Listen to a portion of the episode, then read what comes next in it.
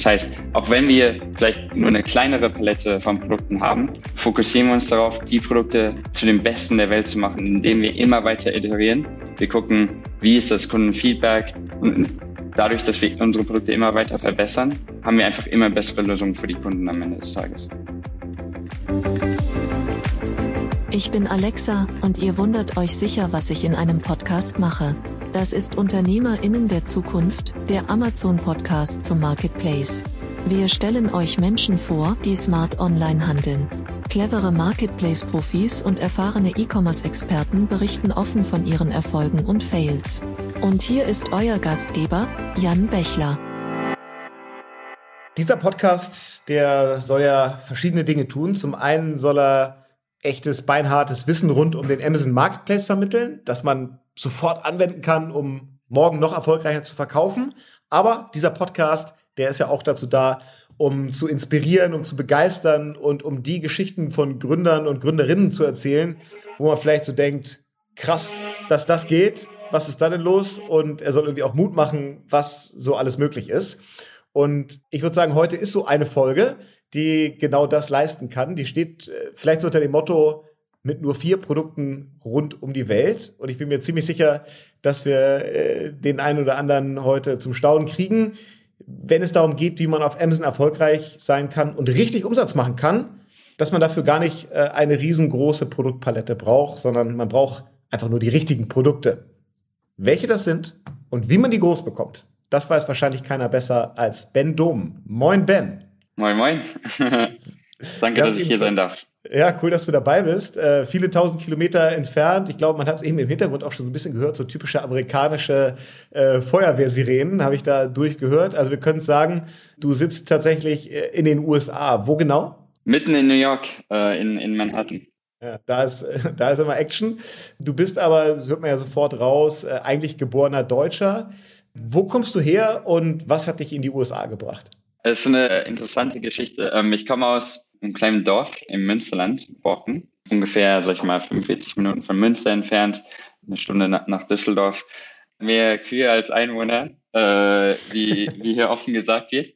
Und ja, ich bin ins Gymnasium gegangen, Schule, Abitur gemacht und habe aber immer gesagt, ich, ich will noch mehr sehen von der Welt als jetzt das Münsterland. Und ihr habt nach Möglichkeiten geguckt, wie ich mein volles Potenzial erreichen kann und, und was noch außerhalb des Horizonts äh, liegt. Und gerade im Bereich Studium habe ich mir gesagt, oh, es wäre eine coole Erfahrung, ins Ausland zu gehen und, und mal zu gucken, oh, wie ist es im Ausland zu leben, im Ausland zu studieren. Und ja, habe mir das als Ziel gesetzt. Und ja, es war viele lange Nächte nach der Schule, wo andere Fußballspielen waren, habe ich mich äh, hingesetzt und, und habe für die, die ganzen Aufnahmetests gelernt, musste mir das im Prinzip alles selber beibringen, was ich später gelernt habe in, in den USA. Gibt viele Counselors, die, das ist ein ganzes System, wie Leute präpariert werden, um in die Universitäten zu kommen. Ähm, habe mich hingesetzt, verschiedene Leute angeschrieben, ob sie mir helfen könnten. Und am Ende hat es geklappt. Und ich bin dann in, in, nach dem Abi in die USA gegangen äh, zum Studieren Informatik ähm, in, am Dartmouth College in der Nähe von Boston. Ähm, und ja, so war kurz und, und, knapp, wie ich aus Deutschland in, in die USA gekommen bin. Cool. Wie lange ist das jetzt her? Oder andersrum gefragt, wie alt bist du jetzt? Das war 2015, also sechs Jahre her. Genau. Okay, also sechs Jahre äh, in den USA. Genau. Wir wissen jetzt schon, du bist Unternehmer. Da stellt sich immer so die Frage, hast du das Studium noch abgeschlossen oder hast du eigentlich vorher für dich entschieden, ich mache jetzt was anderes? Ähm, gute Frage. ich wusste immer schon, auch schon in der, in der Schulzeit, dass ich mehr machen möchte und einfach Initiativen vorwärts treiben und, und verschiedene Dinge aus, ausprobieren. Ähm, ich hatte in der Zeit des, des Abis habe ich eine kleine Webdesign-Agentur äh, gelauncht. Die, die Idee war lustig. Ich hatte am Anfang mit, mit meinem besten Kumpel wollten wir ein Smoothie-Startup äh, launchen in der, in der Schulzeit. Sind, und ein, eine der, der Key-Sachen war natürlich dafür eine Website zu haben, sind zu einem lokalen äh, Webdesign-Shop äh, gegangen und die haben uns irgendwie 3.000, 4.000 Euro dafür äh, angefordert. Und wir haben gedacht, oh, shit, wir müssen eigentlich äh, Webdesign machen und haben dann so eine kleine Agentur aufgebaut. Also es war immer schon ein bisschen drin im so, das Unternehmertum. Ähm, gerade in Sachen Uni. In den USA ist es sehr sehr vorteilhaft, weil Unternehmertum wirklich, ich würde mal sagen, in der ganzen Nation im, im Blut drin ist und, und man dafür respektiert wird. Unternehmer verdienen viel Respekt hier und haben, haben großes Ansehen, sage ich mal, in der generellen Kultur. Das heißt, auch die Universitäten fördern äh, Unternehmertum äh, sehr stark. Und das heißt, ich habe das dieses Studium abgeschlossen. Ich bin aus den USA äh, eventuell noch nach äh, Cambridge in, in England äh, gewechselt und habe da mein den Rest des Studiums abgeschlossen. Das war schon, äh, sag ich mal, nicht das beste Studium. Es war voll Fokus auf Unternehmertum, aber ich habe es ich hab's gepackt, auch zum äh, großen Dank und mit großer Unterstützung meiner Großmutter, die meinte, Junge, du musst doch dein Studium abschließen. Und äh, ja, ja, cool. allen Endes voll äh, durchgezogen. Sehr gut. Und parallel dann tatsächlich schon gegründet. Ich habe es eben in der Intro gesagt, mit vier Produkten um die Welt. Erklär uns mal auf, welche Produkte sind das? Welche Marke steckt dahinter? Und warum eigentlich in Anführungsstrichen nur vier Produkte? Ja. wie seid ihr dazu gekommen? Mein, mein Mitgründer, und ich glaube generell ist es aus einer unternehmerischen Sicht sehr vorteilhaft, einen Mitgründer, einen Co-Founder zu haben. Einfach weil zwei Perspektiven oder vier Augen sehen mehr als vier Augen. Viele Perspektiven. Und man, auch in den schweren Zeiten äh, hilft es einem sehr viel weiter, wenn einer komplett demotiviert ist und nicht mehr die, das Licht am Ende des Tunnels sieht, der andere hilft einen, einen durchzutreiben.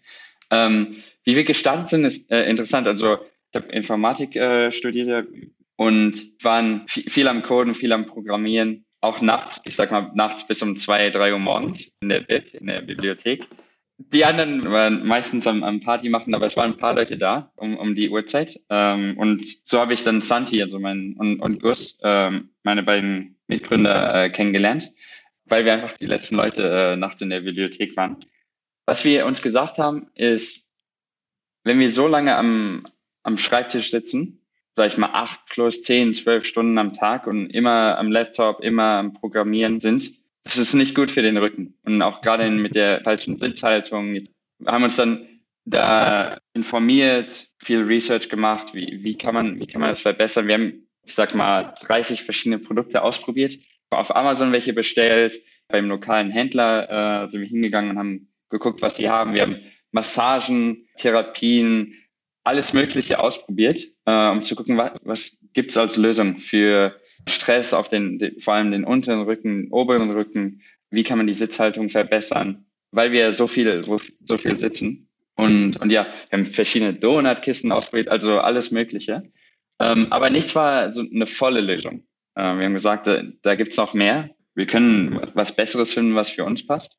Ähm, sind dann in den amerikanischen Obi gegangen eines Tages und haben uns ein paar Materialien zusammengekauft und sind dann wirklich, haben uns hingesetzt in der, in der Uni und haben rumgeschnitten und, und unser erstes Produkt entwickelt. Am Anfang wirklich nur für, für unseren eigenen, äh, eigenen Zweck, nur damit wir halt besser sitzen können und für, für längere Zeit. Und ja, es kam zum Punkt, wo dann unsere Freunde gesagt haben, hey, das ist genial. Ich bin nächste Woche fahre ich mit dem Bus nach New York für fünf Stunden. Kann ich das ausprobieren? Und ja, wir haben gesagt, da haben wir uns, da haben wir dann gesehen, okay, es sind nicht nur wir, die das Problem haben. Sitzen und, und gerade mit Haltung, Rücken, da gibt's viele Probleme, viele Leute, die, die da viele Probleme mit haben und haben gesagt, okay, lass uns mal einen Hersteller finden, lass uns und, und lass uns das auf eine, ein professionelleres Level bringen. Genau, und das waren, das waren die, die Anfänge dann. Okay, also das erste Produkt war ein gesundes, rückenschonendes Sitzkissen. Genau. Das ist ein Produkt. Was kam dann dazu? Also das erste war ein, ein, ein Sitzkissen, orthopädisches äh, oder ein haltungsstabilisierendes äh, Sitzkissen. Dann hatten wir ein Sitzkissen, wo man drauf sitzt, ein Sitzkissen, wo man sich gegenlehnt, also für den, für den unteren Rücken, das da die Haltung Unterstützung bietet. Wir hatten einen Haltungsgurt für den oberen Rücken. Und also das letzte war noch ein Kissen für, für die Knie, wenn wir schlafen. Vor allem für Seitenschläfer ähm, ist es sehr schlecht, wenn die Knie aufeinander liegen. Äh, viele kennen das wahrscheinlich. Und dass man da den Knien, den Zwischenraum zwischen den beiden Knien, dem Unterstützung gibt. Mit einem Kissen und da viele Details, die da drin sitzen, aber ähm, dass man da die, die Haltung stabilisiert, wenn man, wenn man in der Querlage ist. Okay. Das waren die, die, die vier Produkte. Genau. Und wie groß kann man denn werden mit vier Produkten auf Amazon? Also, was hat sich aus ein paar Jungs, die in der Unibibliothek sitzen, was hat sich da jetzt bis heute dann entwickelt? Ja, also ich äh, erzähle ein bisschen von den Anfängen und kann ich auch erzählen, wie, wo, wo wir heute, äh, wo wir heute sind.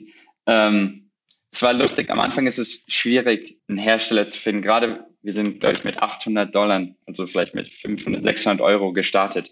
Wir hatten halt nicht, nicht viele, nicht viele Reserven und haben gesagt, hey, wir, let's find a way. Wir finden eine Lösung und wir machen das.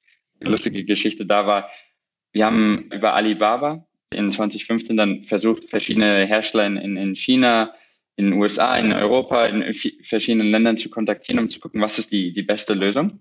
Und den Hersteller, den wir am Ende, dem wir in engerem Kontakt waren, wir haben denen dann gesagt, oh, wir sind ein großes Unternehmen in, in Boston, in den USA. Wir haben ein Board-Meeting mit 100 Leuten und dann noch die Partner von den 100 Leuten. Das heißt, wir müssen denen erstmal ein Sample, ein, ein Testprodukt schicken und unsere nächsten Orders werden riesig sein, weil wir so ein großes Unternehmen sind. Aber für, für unsere erste Order müssen wir erstmal eine Unit pro Board-Member äh, äh, bestellen. Das war unsere erste Order.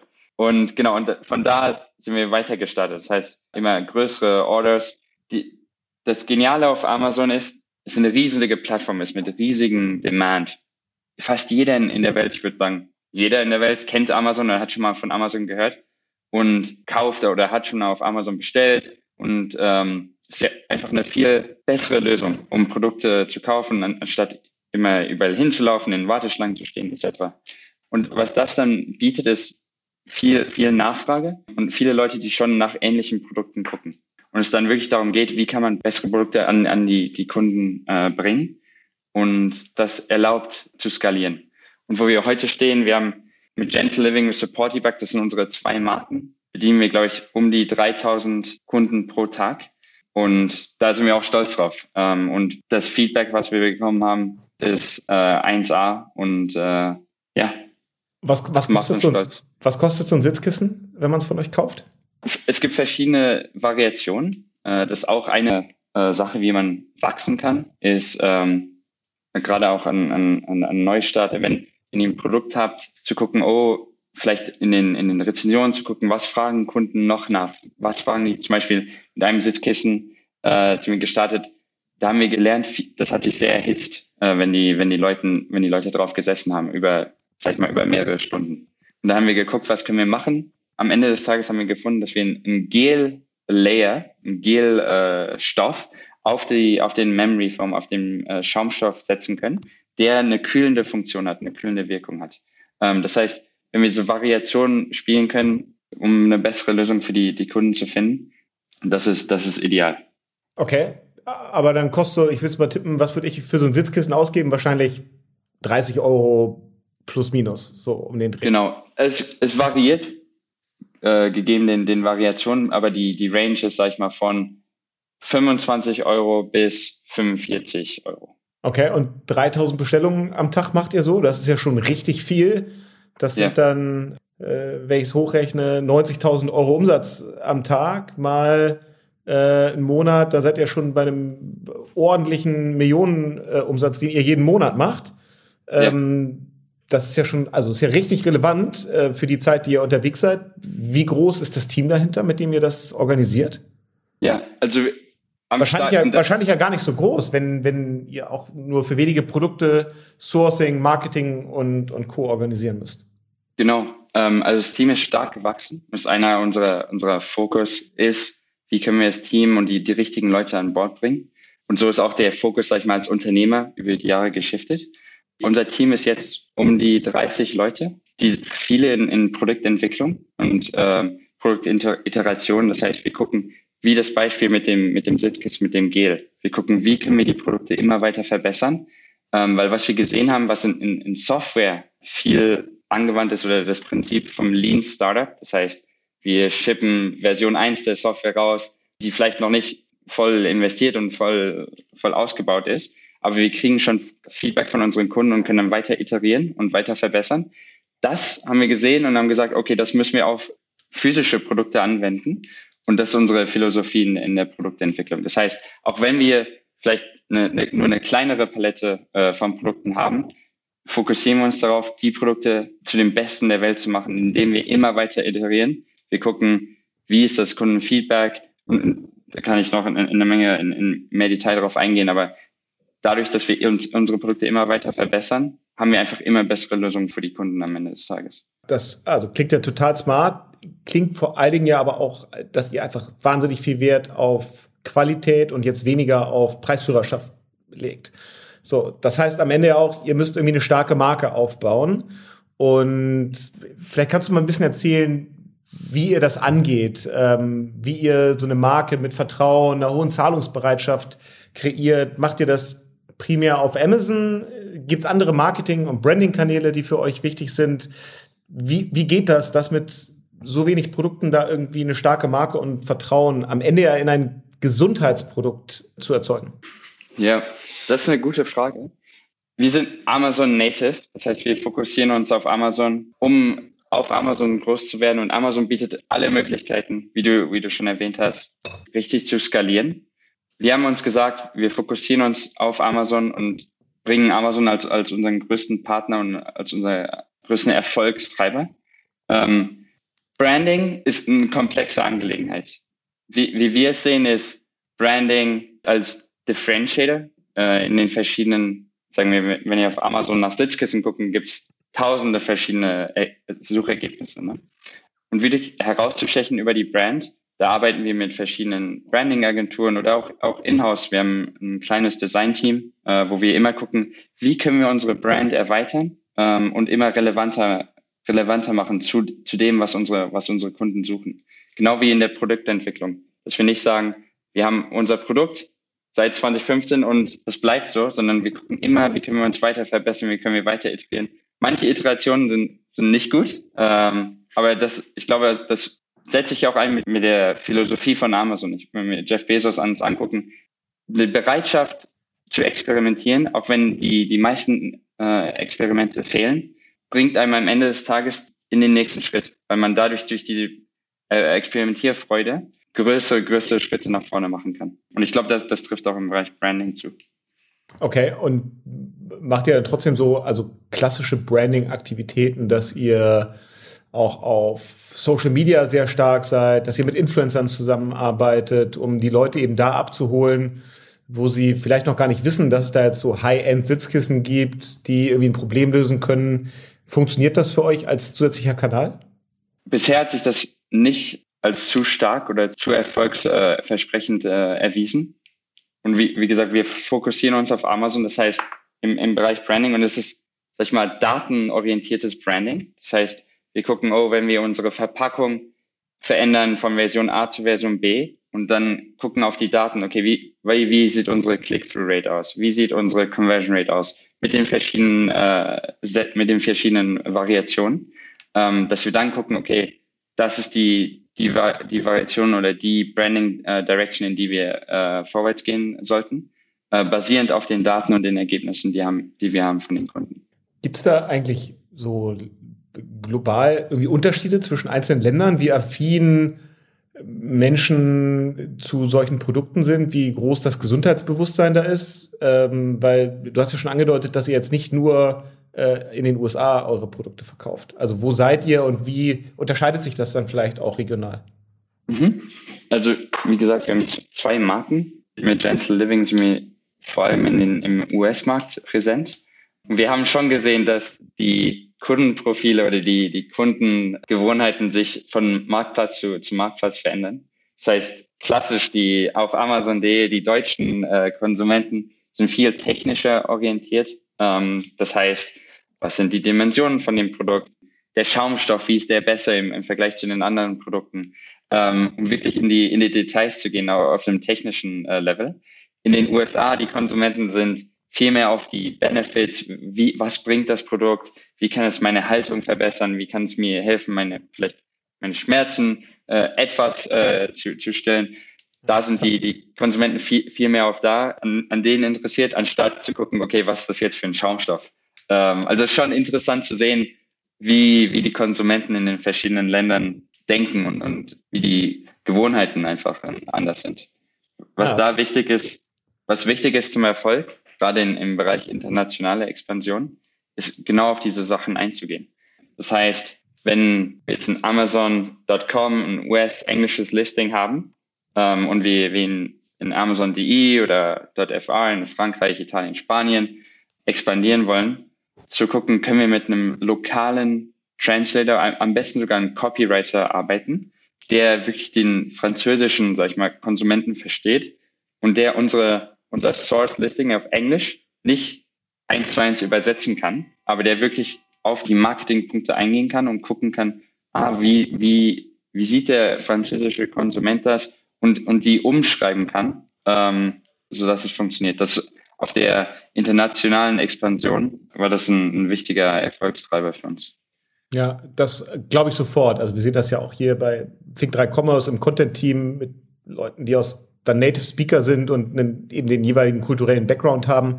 Ich glaube auch, dass das nichts ist, wo man sagt, das jage ich jetzt durch irgendwie Google Translate oder irgendein anderes Übersetzungstool, sondern dass man ja. da schon ganz viel rausholen kann, wenn man das wirklich ähm, regional anpasst.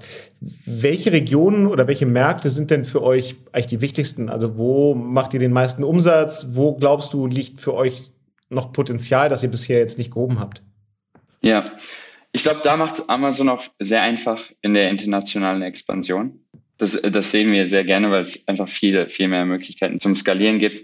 Und wie jeder, wie jeder sieht, werden immer weitere Amazon-Marktplätze fast jeden, jeden Monat äh, hinzugefügt. Unser größter Markt ist der, der US-Markt, das heißt Amazon.com. Natürlich ein, ein, riesiger Markt und Amazons äh, Ursprungsmarkt. Danach sind unsere größten Marketplaces die UK und Germany, also die Deutschland. Wir expandieren derzeit in, äh, im Rest von Europa, das heißt in, in Frankreich, Italien, Spanien und in, in Schweden und, und, Polen und sind gerade dabei, mit der Logistikseite äh, zu gucken, wie wir in, in Australien und in Japan äh, expandieren können. Ihr wächst äh, ja im Moment sehr stark. Ich habe gehört, so 50, 60 Prozent äh, von Monat zu Monat. Das ist ja eine Monsterdynamik. Was würdest du denn sagen, ist in der, so in der jetzigen Phase eigentlich der größte Engpass, um entweder noch schneller zu wachsen oder auch so diesen Rückenwind, den ihr habt, überhaupt managen zu können? Also weil das ja einen riesen Impact hat auf Strukturen, Prozesse, äh, alles, was man so im Griff haben muss. Wo struggelt ihr vielleicht auch? Oder was bräuchtet ihr, um auch verlässlich mit gleichbleibender Qualität diese Geschwindigkeit behalten zu können? Ja. Also was, was hält dich wach im Moment? Ja, worüber grübelst du so? Vieles natürlich. Äh, wir, ich glaube, auch gerade starkes Wachstum bringt viele Herausforderungen und viele Struggles in allen Bereichen, sei es in Logistik, im Finanzen und Kapital oder in, an der an der Teamseite, also Human Resources oder auch auf dem Marketing und auf, die, auf Amazon. Ähm, das heißt, viele Struggles. Was ich sagen würde, unsere, unsere größten Struggles sind im Bereich Teambuilding. Ähm, wie können wir die richtigen Leute finden, um unser Team zu vergrößern, um, sag ich mal, die Expansion nach Australien oder nach Japan wirklich erfolgreich äh, auf, auf den Fuß zu stellen.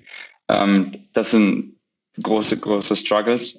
Und ansonsten ist es gerade mit, mit physischen Produkten ist natürlich ein sehr kapitalintensives Geschäft oder Business Model. Und was, was da hilfreich war, auch gerade von Amazons Seite, was ich jedem empfehlen würde, wäre Amazon Lending. Ist leider erst available nach einem Jahr mit Sales History.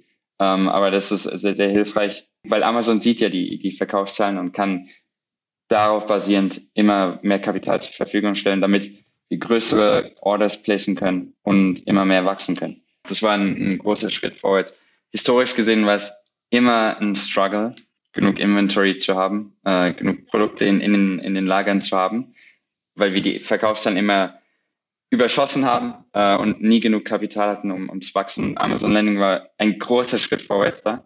Ähm, Gerade am Start äh, war es auch viel, alle Freunde, alle Verwandten angeschrieben, äh, angerufen, zu denen hingefahren, um zu fragen, hey, auch mit sehr, sehr hohen, so hohen Interest und Zinszahlungen, sag ich mal, über 20, 25 Prozent pro Jahr. Einfach alles Kapital, was wir irgendwie bekommen konnten, über irgendwelche Verbindungen, haben wir probiert äh, reinzubringen, um das Inventar und um die Produkte zu finanzieren. Weil ohne, ohne Produkte können wir leider nicht verkaufen. Absolut. Du hast im Vorgespräch, als wir uns schon ein bisschen unterhalten haben, hat man so richtig äh, blinkende Augen gesehen und wie das Feuer in den Augen, als du erzählt hast von einem besonderen Erlebnis in der letzten Woche. Ihr seid äh, ausgezeichnet worden als Best New Release auf der Amazon Accelerate, der großen Konferenz, äh, die in Seattle stattgefunden hat. Erzähl mal so ein bisschen, wie das war, was ihr da so erlebt habt, wie man eigentlich, was man machen muss, um diese Auszeichnung zu bekommen. Gib mal so ein bisschen Einblicke.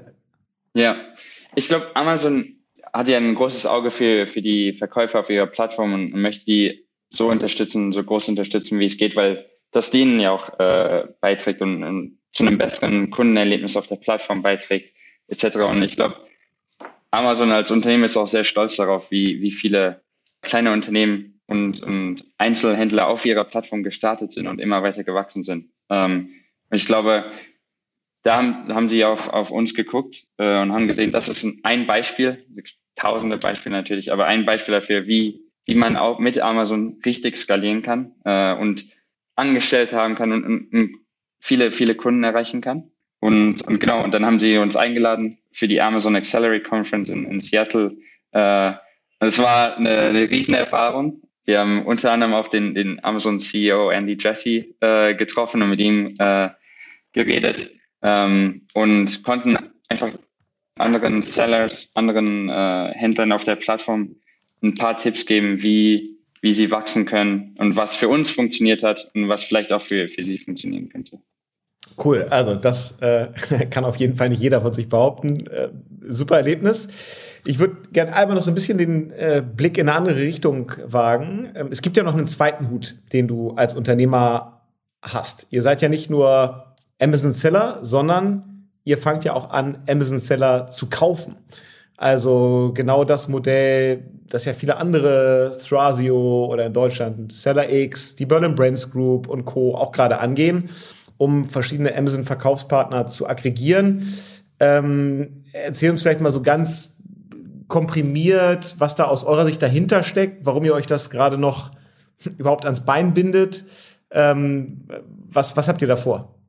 Ja, also genau das, das machen wir auch. Wir haben gesagt, das ist eine, noch eine andere Option, wie wir, wie wir weiter und, und, schneller wachsen können.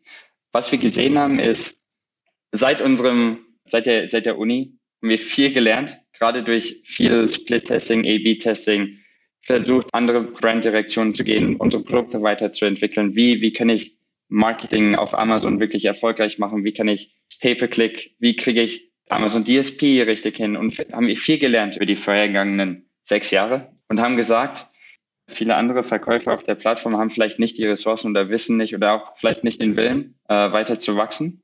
Und da, da können wir, wir helfen und haben gesagt, hey, manche Marken oder manche Produkte, wo wir großes Potenzial sehen und äh, sagen, da können wir wirklich das Produkt verbessern und eine, eine bessere Kundenerfahrung erstellen, da können wir helfen und können reingehen.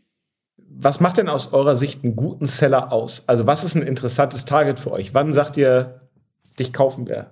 Wir gucken vor allem aufs Produkt. Das heißt, wir, wir gucken, wie, wie ist das Produkt entwickelt, wie steht das Produkt äh, auf Amazon da, wie sind die Kundenerfahrungen, wie sind historisch die Kundenerfahrungen über hunderte und hunderte Verkäufe. Weil am Ende ist das Produkt das, was zählt. Uh, Product first. Man kann das beste Marketing haben, den besten Customer Service, die beste Logistik, wenn das Produkt nicht gut ist, dann ist you're set for failure. Ist das Wichtigste. Das heißt, wir gucken vor allem auf das Produkt oder die Produktpalette und gucken, wurde hier wirklich Passion äh, reingesteckt und, und ist das was, was Kunden wirklich wollen und wo, wo ein großer Value, ein großer Mehrwert, ähm, Mehrwert drinsteckt. Und dann die Marketing, Logistik Sachen, da haben wir viel Erfahrung und können, wie gesagt, haben viel gelernt über die, über die letzten Jahre und können da, können da helfen. Aber ist das eigentlich so richtig schlau, jetzt in der Phase, wo ihr selber noch so krass wächst und du das sagst, ihr habt da durchaus auch im Operativen so ein paar Challenges, was Ressourcen und so angeht. Ähm, ja. Müsste man nicht sagen, wir machen jetzt die eine Sache wirklich richtig, exekutieren die so weit durch, wie es geht, gucken nicht nochmal, ob es ein fünftes oder sechstes Produkt gibt, bevor wir uns noch fünf andere ähm, Themen ans Bein binden. Also ist, ist das nicht ein totales Risiko eigentlich dadurch Potenzial zu verschenken in dem, was ihr eigentlich macht? Das ist schon natürlich ein Risiko. Wachstum generell ist, glaube ich, immer riskant und, und ich habe viel Respekt für Unternehmer, die, sehr stark wachsen wollen, weil es viel, viel trägt. Also es ist ein, ein großer Schritt. Ähm, also natürlich ist es ein großes Risiko. Was wir aber sehen, ist, was wir gelernt haben über die letzten Jahre ist, wir wissen sehr gut, wie man Logistik, Produktentwicklung, Marketing, Customer Service vor allem auf Amazon richtig gut macht. Und wenn wir, wenn wir Potenzial sehen, äh, wo wir reinkommen können und sagen können, oh, da können wir Sachen wirklich verbessern, dann ist das Risiko deutlich geringer, weil wir sehen können, ah, das, das macht doch, das macht doch Sinn. Okay, wie sieht dann typischerweise so ein Deal aus? Weil ihr konkurriert da jetzt ja auch wirklich mit den Firmen, die wir eben schon genannt haben, die teilweise im Milliardenbereich ähm, Risikokapital eingesammelt haben. Da sind ja, das sind ja wirklich harte Competitor. Ähm, wie schafft ihr es trotzdem, obwohl ihr wahrscheinlich weniger tiefe Taschen habt, den Deal zu kriegen? Und wie sieht der typischerweise aus?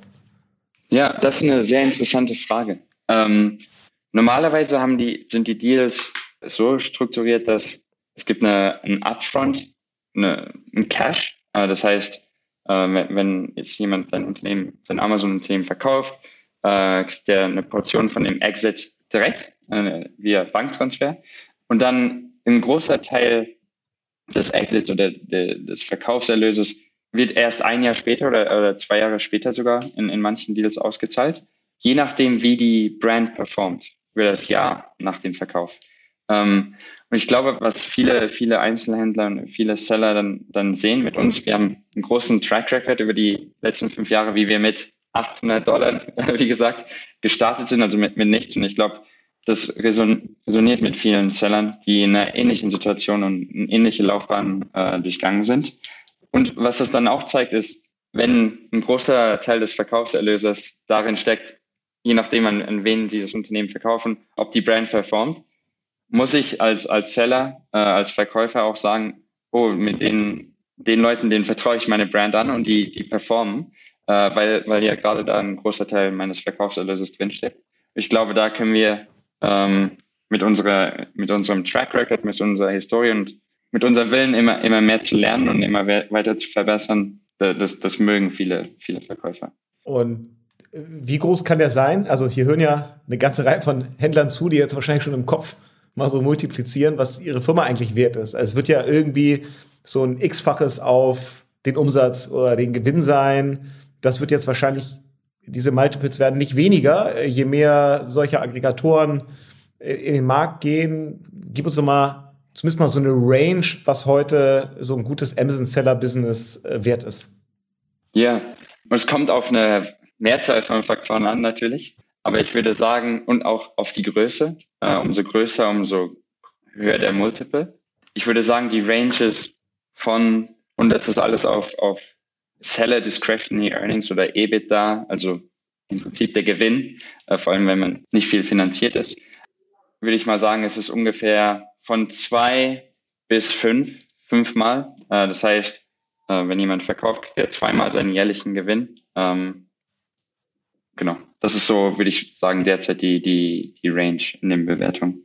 Okay, ich bin mir ziemlich sicher, dass wir irgendwann noch mal eine Folge so explizit zu dem Thema machen werden, einfach weil das gerade so heiß ist und da wahnsinnig viel passiert. Aber auf jeden Fall mal schon mal ein ganz gutes Verständnis so für euren Ansatz und auch vielleicht für eure Unterscheidung zu den anderen Großen, die da im Markt sind, äh, verstanden. Bevor wir zum Ende kommen, ähm, gibt es ja immer zwei Standardfragen, die wir natürlich auch dir gerne stellen wollen. Ähm, und gerade jetzt mit deinen Insights so aus dem Maschinenraum äh, ist es, glaube ich, doppelt spannend, ähm, mal zu verstehen, was sind denn so deine drei Amazon-Hacks? So die Dinge, die man jetzt äh, irgendwie als Händler auf Amazon unbedingt berücksichtigen sollte, wenn man erfolgreich sein will. Ja, ich glaube, Nummer eins wäre ein Fokus darauf auf Testing. Amazon ist dabei, das gerade global auszurollen, ist Experiments. Äh, das heißt, man kann das Titelbild testen, man kann den A-Plus-Content testen und verschiedene Variationen erstellen. Und das trägt sich, wie gesagt, durch Branding, Produktentwicklung und so weiter. Einfach ein Fokus und Mindset zum, zum Testen. Und selbst wenn in manchen Marktplätzen das Manage Experiments äh, Tool noch nicht zur Verfügung steht, ein Titelbild reinsetzen, für zwei Wochen laufen lassen, das nächste Titelbild reinsetzen, für zwei Wochen laufen lassen, sich die Daten angucken in terms of Sessions, Conversion Rate und, und dann zu vergleichen. Das ist, glaube ich, der größte Tipp, den ich geben kann. Und das zieht sich über die gesamte Palette des, des Unternehmens. Ähm, also das zweite würde ich sagen, ist Brand Analytics. Äh, ist, glaube ich, ein Tool, was nicht viele Leute so wahrnehmen, wie powerful das, das eigentlich ist.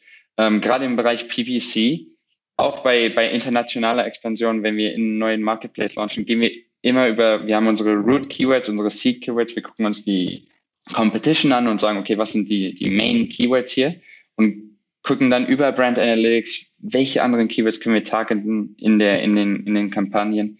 Das ist sehr, sehr, sehr powerful. Ähm, also da will ich äh, viel Zeit reinstecken. Ähm, als drittes würde ich sagen, ein, ein Klassiker, Deals, Lightning Deals. Ich glaube, gerade als Deals rausgerollt wurden vor ein paar Jahren, waren alle, ja, hey, das, das müssen wir machen und die äh, Euphorie ist ein bisschen abgeschwappt über, über die letzten Jahre, aber wir, wir sehen einen großen Vorteil von Deals, gerade Lightning Deals.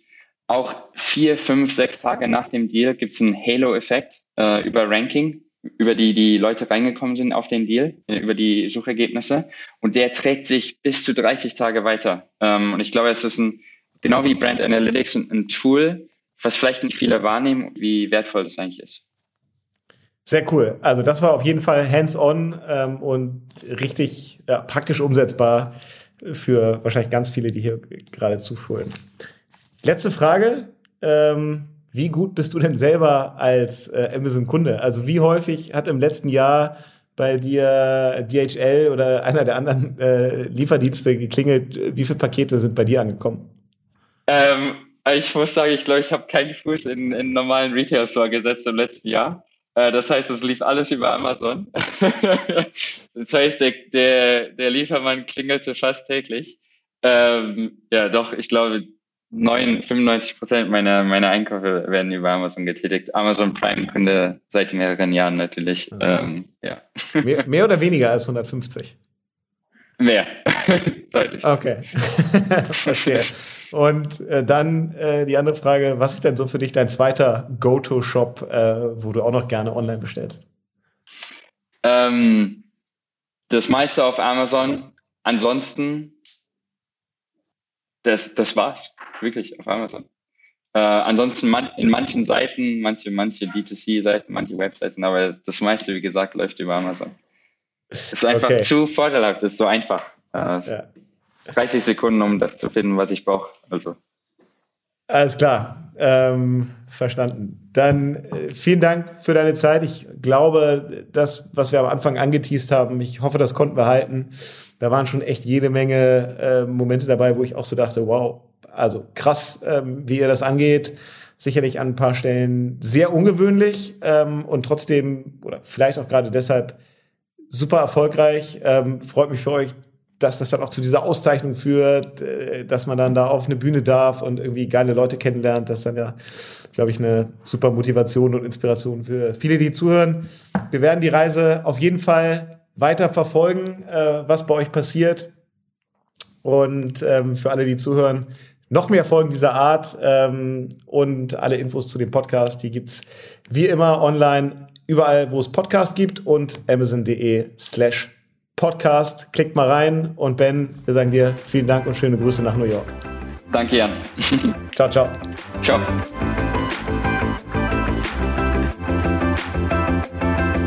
Das war Unternehmerinnen der Zukunft, der Amazon Podcast zum Marketplace. Weitere Informationen zum Podcast und unseren Gästen findet ihr auf www.amazon.de/podcast. Bis zum nächsten Mal.